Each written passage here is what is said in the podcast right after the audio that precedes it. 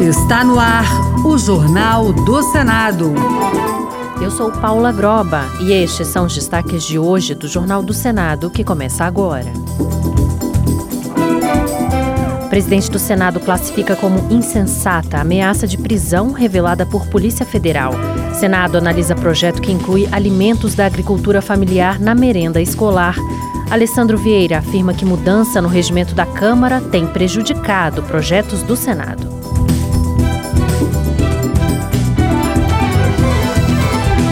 Boa noite. O presidente do Senado classificou de insensata a ameaça de prisão dele e de ministros do Supremo Tribunal Federal na chamada Minuta do Golpe. Uma operação da Polícia Federal cumpriu nesta quinta-feira mandados de busca e apreensão nas residências de militares e de ex-ministros do ex-presidente Jair Bolsonaro. A Polícia Federal apura a atuação de integrantes do governo Bolsonaro na tentativa de golpe de Estado. A PF apreendeu o passaporte do ex-presidente e prendeu de forma preventiva quatro pessoas além de realizar buscas em nove estados e no Distrito Federal. Os detalhes com a repórter Érica Christian. O presidente do Senado, Rodrigo Pacheco, classificou de ação insensata, encabeçada por uma minoria irresponsável, a tentativa de impor um estado de exceção e a prisão de autoridades democraticamente constituídas. Investigações da Polícia Federal revelaram que, em uma das versões da chamada Minuta do Golpe, havia a decretação da prisão de ministros do Supremo Tribunal Federal e de Rodrigo Pacheco. O presidente do Senado declarou que agora cabe à Justiça o aprofundamento das investigações para a completa elucidação desses graves fatos. O senador Everton, do PDT do Maranhão, também condenou a tentativa de golpe. Totalmente insensato irresponsável essa atitude de uma minoria que tentou, planejou ou usou em pensar realizar uma prisão totalmente arbitrária contra autoridades que nós vamos acompanhar aqui do Congresso Nacional de forma muito atenta. O senador Eduardo Girão, do Novo do Ceará, considera que a operação da Polícia Federal é uma perseguição ao ex-presidente Bolsonaro e aos seus aliados. Então, nós estamos vivendo uma situação aterrorizante, onde existe uma perseguição implacável a pessoas que faziam parte do governo anterior, aliados, e isso joga a pá de cal na democracia que a gente tem. Já o senador Humberto Costa, do PT de Pernambuco, vai pedir à Procuradoria-Geral da República que investigue a participação do PL na tentativa de golpe. Segundo ele, se comprovada a suspeita em apuração pela Polícia Federal, o partido poderá ter o registro cassado.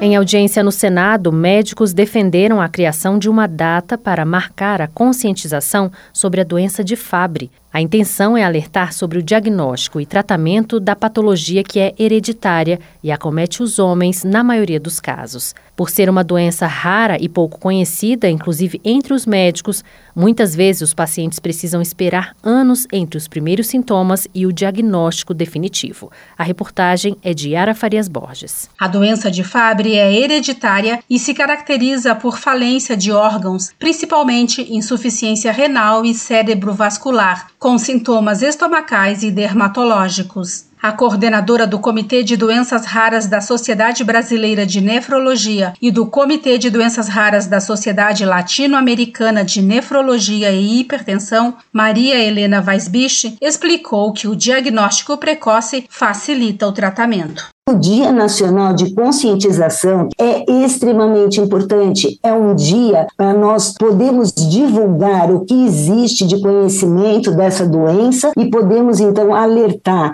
tanto os profissionais como a população para que o paciente seja diagnosticado naquela janela terapêutica, naquele momento em que ainda não existe um dano irreversível sobre os órgãos. O projeto que cria o Dia Nacional de Conscientização sobre a Doença de Fabry tem a relatoria do senador Dr. Irã, do PP de Roraima.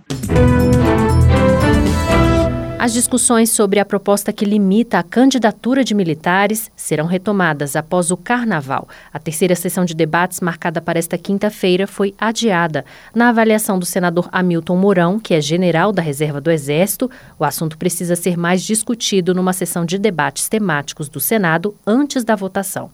O repórter Alexandre Campos tem as informações. Na opinião de Hamilton Mourão, do Republicanos do Rio Grande do Sul, a transferência para a reserva não remunerada do militar que não contar com no mínimo 35 anos de serviço quando do registro da candidatura afronta a Constituição ao ferir o direito de votar e ser votado. Ele também lembrou que a própria Constituição proíbe a análise de PEC que atente contra os direitos e garantias individuais o senador voltou a afirmar que o número de militares da ativa que participa do processo eleitoral é ínfimo e, por isso, a proposta é dispensável, porque as regras atuais já tratam da questão de forma adequada ao licenciar os que decidirem se candidatar, transferindo-os automaticamente para a reserva caso sejam eleitos. Da forma como a legislação tem hoje, ela não interfere na hierarquia, na disciplina e muito menos numa possível politização dos quartéis, que obviamente é algo nocivo. Hamilton Mourão afirmou ainda que uma eventual aprovação da PEC vai criar cidadãos de segunda categoria no país, proibidos de exercer plenamente a cidadania. Num breve à parte, o senador Jorge Cajuru, do PSB de Goiás, anunciou que deve reavaliar a sua continuidade como relator da PEC. A decisão, segundo ele, vai ocorrer apenas depois de uma conversa com o líder do governo no Senado, Jacques Wagner, do PT da Bahia. Os projetos aprovados no Senado deixaram de ter prioridade de análise na Câmara dos Deputados e podem agora tramitar em conjunto com propostas da própria Câmara. Mas a mudança adotada pelo regimento da Câmara em 2022 recebeu críticas do senador Alessandro Vieira. O repórter César Mendes traz os detalhes. A ideia de que uma das casas do parlamento inicie o processo legislativo para que a outra o revise está na essência do sistema bicameral e a Constituição brasileira prevê que tanto a Câmara quanto o Senado podem exercer os dois papéis. Mas uma resolução adotada em 2022 pelo regimento da Câmara dos Deputados ameaça essa ideia no entendimento do senador Alessandro Vieira, do MDB de Sergipe. A resolução determina que os projetos aprovados pelo Senado e enviados à Câmara passem a tramitar em conjunto com matérias mais antigas de iniciativa dos deputados.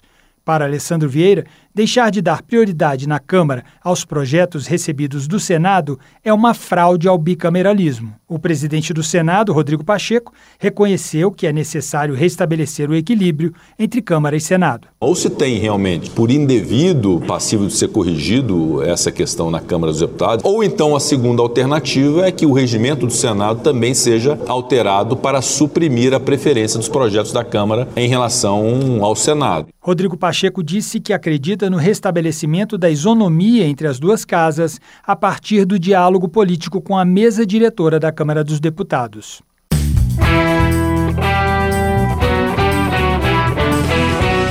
Parte dos alimentos que integram o cardápio da merenda escolar nas unidades públicas de ensino deverá ser adquirido da agricultura familiar. É o que determina um projeto sob análise do Senado. Esse projeto do senador Laércio Oliveira foi a primeira proposta apresentada este ano na Casa. Repórter Júlia Lopes. O primeiro projeto de lei de 2024 no Senado permite que todos os municípios adquiram no mínimo 30% da merenda escolar diretamente de agricultores familiares com recursos do Programa Nacional de Alimentação Escolar. A intenção é criar um sistema de monitoramento, incentivos e apoios que garanta o cumprimento dessa meta em um prazo máximo de três anos. Além disso, os municípios que aderirem à lei receberão um bônus de 5% do PNAE no ano seguinte. O projeto é de autoria do senador Laércio Oliveira, do PP de Sergipe. O senador explicou que já existe essa determinação, mas que muitos municípios não cumprem com a lei. Mas, infelizmente, segundo estudos que nós fizemos, uma boa parte dos municípios, se não a maioria, não cumpre essa determinação. Mas a gente avançou um pouco mais. Os municípios que cumprirem aquilo que já está estipulado em lei, num ano seguinte, o Programa Nacional de Alimentação Escolar daquele município será incrementado em 5%. No ano seguinte, atingiu a meta, mais 5%. O projeto está na Comissão de Agricultura e Reforma Agrária e, em seguida, vai para a Comissão de Educação.